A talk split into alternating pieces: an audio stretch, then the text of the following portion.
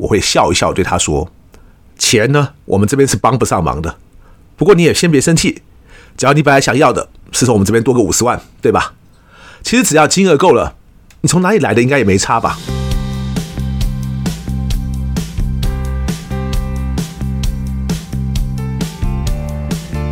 一谈就赢，Do the right thing。大家好，我是 Alex 曾志豪，欢迎收听一谈就赢。我们希望透过这个 Podcast 频道，让大家对谈判有更多的认识，进而能透过运用谈判解决生活中的大小问题。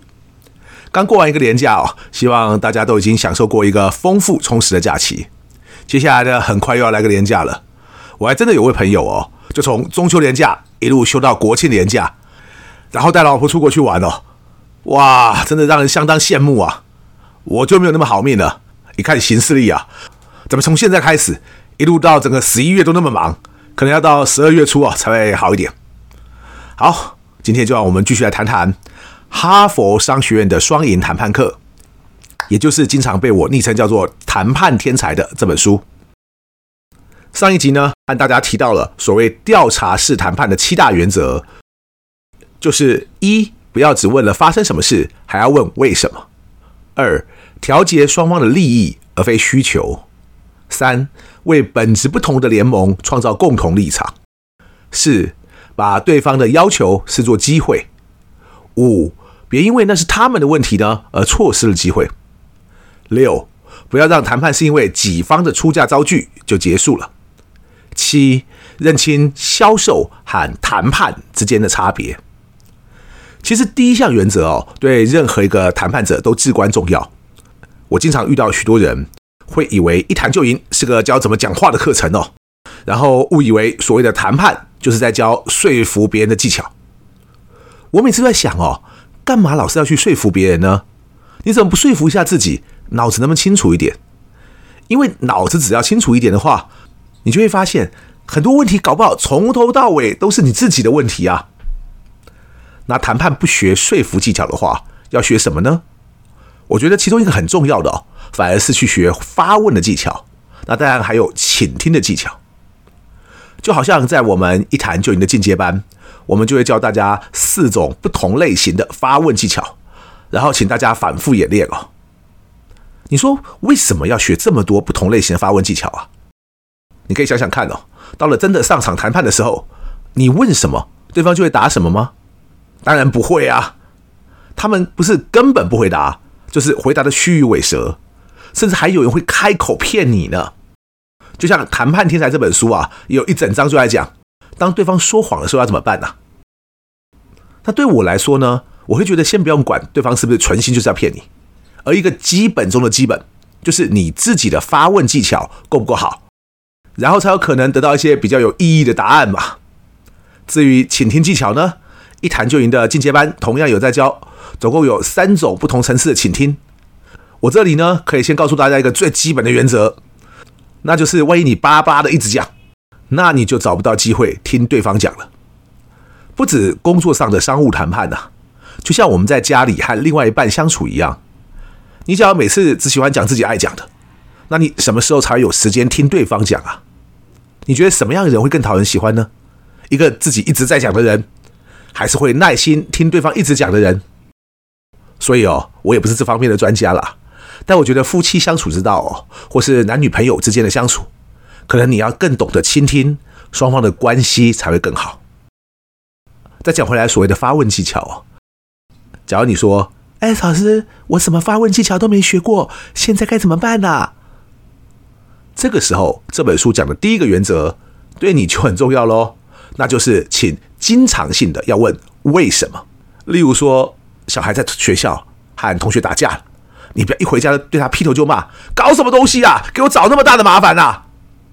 这样在他的心中呢，不会觉得他自己有什么错，而只会觉得这个爸爸好凶哦，而且关心的永远只有爸爸自己，而不是小孩。所以，无论他闯了什么祸回家，即使做爸爸的你呢，也觉得很生气，甚至有点不敢自信哦。你还是应该先尽可能平静的问小孩说，发生了什么事，然后他假如愿意开口跟你讲，不要忘记问那个最重要的问题，那就是为什么会这样呢？都是对方先推我的，那为什么要推你呢？我根本不觉得他有受伤，好吗？都是装的。你为什么会这样认为呢？老师都偏袒对方，一点都不公平。老师又为什么会偏袒对方呢？多问为什么，你才有机会找出更多解决问题的线索和关键。这点原则哦，即使在商务谈判也一样适用哦。我过去曾经在消费性产品的产业服务过嘛，那个时候我几乎天天都要商谈对象，就是大家很熟悉的那些零售通路，包括家乐福啦、大润发啦、Costco 啦，都是。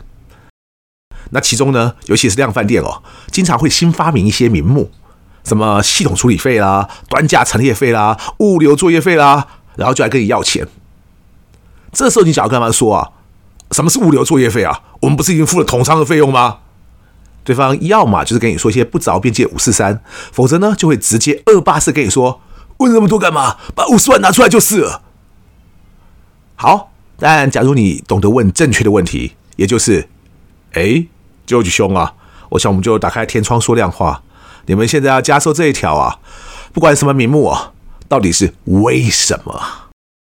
当然，对方也不会一开始就老实答了，中间还是会先像鬼打墙一样绕来绕去一大堆。不过这也就是工作的一部分嘛。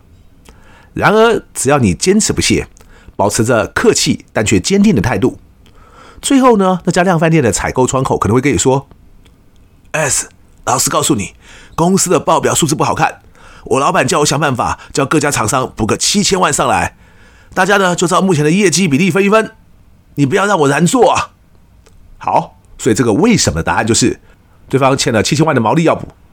但是我们这样就非得给钱不可吗？当然不是啊。所以我会笑一笑的对他说：“钱呢，我们这边是帮不上忙的。不过你也先别生气，只要你本来想要的是从我们这边多个五十万，对吧？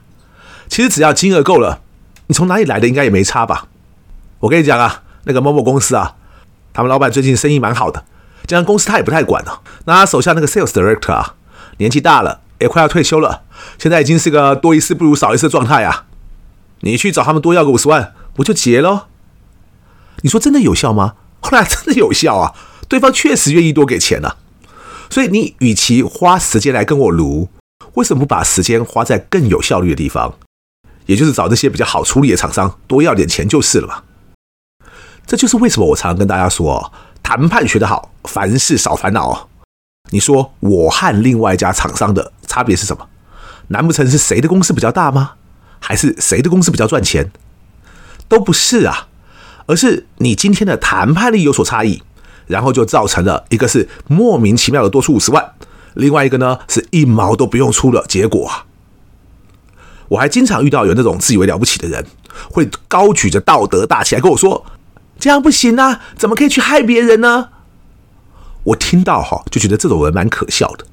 那他觉得像一些量贩店没事就来要钱，合理吗？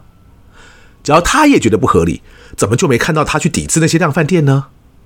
对我们这种有实务经验的人来说啊，假如每家厂商都知道怎么靠谈判来应付这种状况，而且大家谈判力都有个一定程度的话，那些通路就真的能够那么为所欲为吗？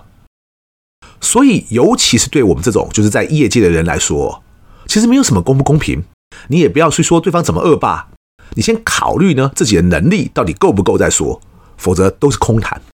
至于那些外界的批评呢、啊，就是把人假逼混、地底下话修啊那种人呐、啊，其实当一些恶霸的业者，假如变成他们的客户，然后那些恶霸要拿钱给他们案子做的时候啊，哎，那些刚刚还高举着道德大旗批评的人呐、什么正气凛然，马上就都不见了，还跟那些那恶霸说谢谢啊，这种人呐、其实我最看不起。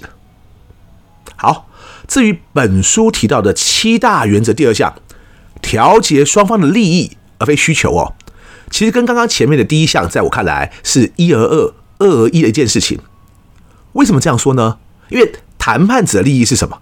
其实就是你为什么要这件东西哦。也就是说呢，当你和对方谈判的时候，对方今天跟你说他想要这个，明天跟你说他想要那个，其实他要什么都无所谓啊。但是重点其实是他们为什么要那个，而我们能不能设法满足他们为什么要，而不见得一定是给他们他们开口跟我们要的东西。就好像我刚才举过和量贩店谈判的例子嘛，其实这种事情我们每年都在上演啊，因为对方一定会希望你给他更多的分润嘛，也就是合约中那个 rebate 的百分比，每年都要提高啊。可你想想看啊、哦，百分比假如每年都要提高的话，就是每年提高个零点五趴就好，那是不是到最后厂商可能一毛钱都赚不到？那不就垮了吗？所以我跟他们说啊，很抱歉呐、百分比的提升呢，我们这边是做不到的。但要赚钱呢，不是只有靠从厂商这边来提升毛利率嘛？我们可以帮你做到的是让你提高你的来客数。所以让我们一起来 work out 一个更好的 promotion 方案，你看怎么样啊？所以呢，对方之所以想要从我们这边的年度合约拿到更高的百分比，是为了赚钱嘛？那就是他们的利益。但是赚钱不是只能从厂商这边来啊，我们共同把生意做得更好，带来更多业绩，不就也能更赚钱吗？所以这就是第二项原则的所谓调节双方的利益。第三项原则也很有趣哦，叫做为本质不同联盟创造共同立场。书中呢用美国的总统大选来举例，大家可能呢会觉得比较不能感同身受。但是你只要把这条呢拿来看看，我们台湾即将到来总统大选呐、你应该就更能够感受到这一点在讲什么了哦。就像现在柯文哲、侯友谊，然后后来郭台铭也说要出来选嘛，他还喊什么主流民意大联盟哦，其实摆明的很简单，他们最好希望另外两个人都不要选。甚至呢，还无条件的支持自己，这样就可以拉下代表民进党的赖清德哦。你说这样想有没有道理？很有道理啊，因为不止台湾哦，每个国家都一样，每个不同党派的候选人呢，假如想要打败执政党的话，大家就应该炮口一致打现任的执政啊。因为执政党呢，虽然有他们自己执政的资源，但也同时一定就会有执政的包袱嘛。尤其是经济不好的时候，执政人就一定被盯得满头包啊。你看，从那个美国前总统川普连任失利开始，很多不同国家的总统呢，要连任也都失败了。你说他们都一定做的那么不好吗？不见得啊。但当经济出问题的时候呢，现任的执政者当然就容易被拿来当成箭靶。但就像美国一样哦，川普选输了，后来上台的拜登总统啊，有一阵子的民意支持度也是惊人的低啊。所以其实你就发现哦，只要经济搞不好，人民怨声载道。不管你的政治立场是什么，其实谁上台了，你都会觉得不满。所以不管是蓝的、白的，或者自己跳出来的郭台铭，你说他们的政治主张是什么？其实在我看来只有一个，那就是下架民进党嘛。你说这样的主张有没有人会支持？肯定会有人支持啊，因为就是会有人对现在的执政不满嘛。可是你说哦，当每个不同的候选人都在讲下架民进党，那到头来选民要投谁呢？那就很有趣了。我不是要谈政治，也不是想要跟你说大家应该支持谁，我只是套用书中的逻辑，用总统大选来检视这一条原则，也就是为本质不同的联盟创造共同立场。那我就必须要说了，请问他们三位的共同立场是什么？讲他们的共同立场就是要下架民进党，把民进党干掉，那我觉得就有的谈了。但是你看，不管是柯文哲，不管是侯友宜，或者是郭台铭，他们的立场现在是什么？结果每一个人的立场都是哦，哎，我要做总统。那总统的位置只有一个嘛，所以说他们有共同立场吗？其实没有哦。所以他们之中有些人的选情才会一直很紧绷嘛。这里也跟大家提醒一下哦，因为不止总统大选，各式各样谈判都可以适用这项原则。而很多时候，你的所谓共同立场，或者有些人就直接说了，那我们来找个共同敌人好了。这个敌人呢，不见得非要是个人不可啊。再举另外一个例子。例如，你现在去和一家客户谈判，你非要他把给你的价格提高一点，他呢则是希望你收的总价能再低一点，所以看起来双方好像只能撕破脸，没得谈了嘛。因为你们双方都觉得对方非得把这个价差吞下去不可，所以你们把双方都当做各自的敌人。但假如你们可以另外找到一个共同敌人啊，那那个共同敌人是什么呢？像通膨、通货膨胀就可能是一个共同敌人啊。所以，与其我们去相互逼对方一定要调整价格，不如我们现在就一起来看看，在这个通膨的状况之下，哈，我们该怎么解决啊？节目时间有限呢，我们就不细讲了。不过，那都是一些商业操作很基本的东西哦。其实出来做生意的，大家应该也都知道哈。例如改规格啦，厂商这边原料就用不同的 sourcing 啊，客户那边也开始建立不同价格带的产品线啦，那双方看还有哪里可以靠着提升效率来降低一点成本啦，等等等。其实还有很多方法可想，而不见得呢，一定只有非得叫对方吞下来不可。这次呢，这个系列的哈佛商学院的双赢谈判课，我们就先讲到这一集哦。因为我本来就没有打算呢，把这七个原则都讲完，因为你自己也可以看这本书嘛。但假如大家还是希望我未来有机会继续把这七个原则都讲完，甚至谈一谈书中另外一些重要的部分，例如说像全变合约啦之类的，你也可以发讯息或留言给我，我们未来再找机会来安排哦。最后呢，只再提醒大家一件事，那就是这七大原则的最后一项，认清销售和谈判之间的差别，也就是不要把销售和谈判混为一谈。我自己是销售和谈判都有在教了，但你假如来上课的话，就会发现，哎，我怎么两堂课讲的不太一样啊？就连要追求的目标也不太一样啊。其实呢，这才是正统的，因为销售和谈判本来就很不一样哦。但是有些教谈判或者教销售的老师就很有趣啊，他们往往呢把两者混为一谈，甚至还有人呢有那种很奇怪的逻辑。就是我跟你讲哦，我们去销售的时候，往往要跟客户进行谈判。那因为我做过销售工作，所以呢，我就懂谈判了。其实我根本不懂这种逻辑是怎么来的。就像我自己在上个礼拜写的一篇文章提到哦，有人觉得思维就是一种观念，所以当我有一个观念呐，甚至只不过是一些连观念都还不是的想法的时候，也都可以叫做思维喽。我都觉得啊，这种说法就好像是哈，你说鸡是一种鸟类，所以你跟我说每种鸟类也跟鸡差不多，是一样的逻辑。大家可以想想看哦，你现在上餐厅点了一道鸡肉，结果他上菜的时候呢，给了你一道鸭肉，你问他说为什么弄错了？他还理直气壮跟你说，鸭不也是鸟吗？鸡跟鸭都是鸟，你就不要计较那么多喽。所以啊，我还是要向大家强调，对每一个正宗学谈判人来说呢，销售和谈判之间都是有很明确的差别的。万一你遇到一些老师或者写书的作者，连销售和谈判都搞不清楚差别什么哈，我建议那种书或那种课程呢，你就不要去看了哈。下一集呢，就让我们来迎接一个全新的系列。感谢大家今天的收听，我是 Alex，我们下次见。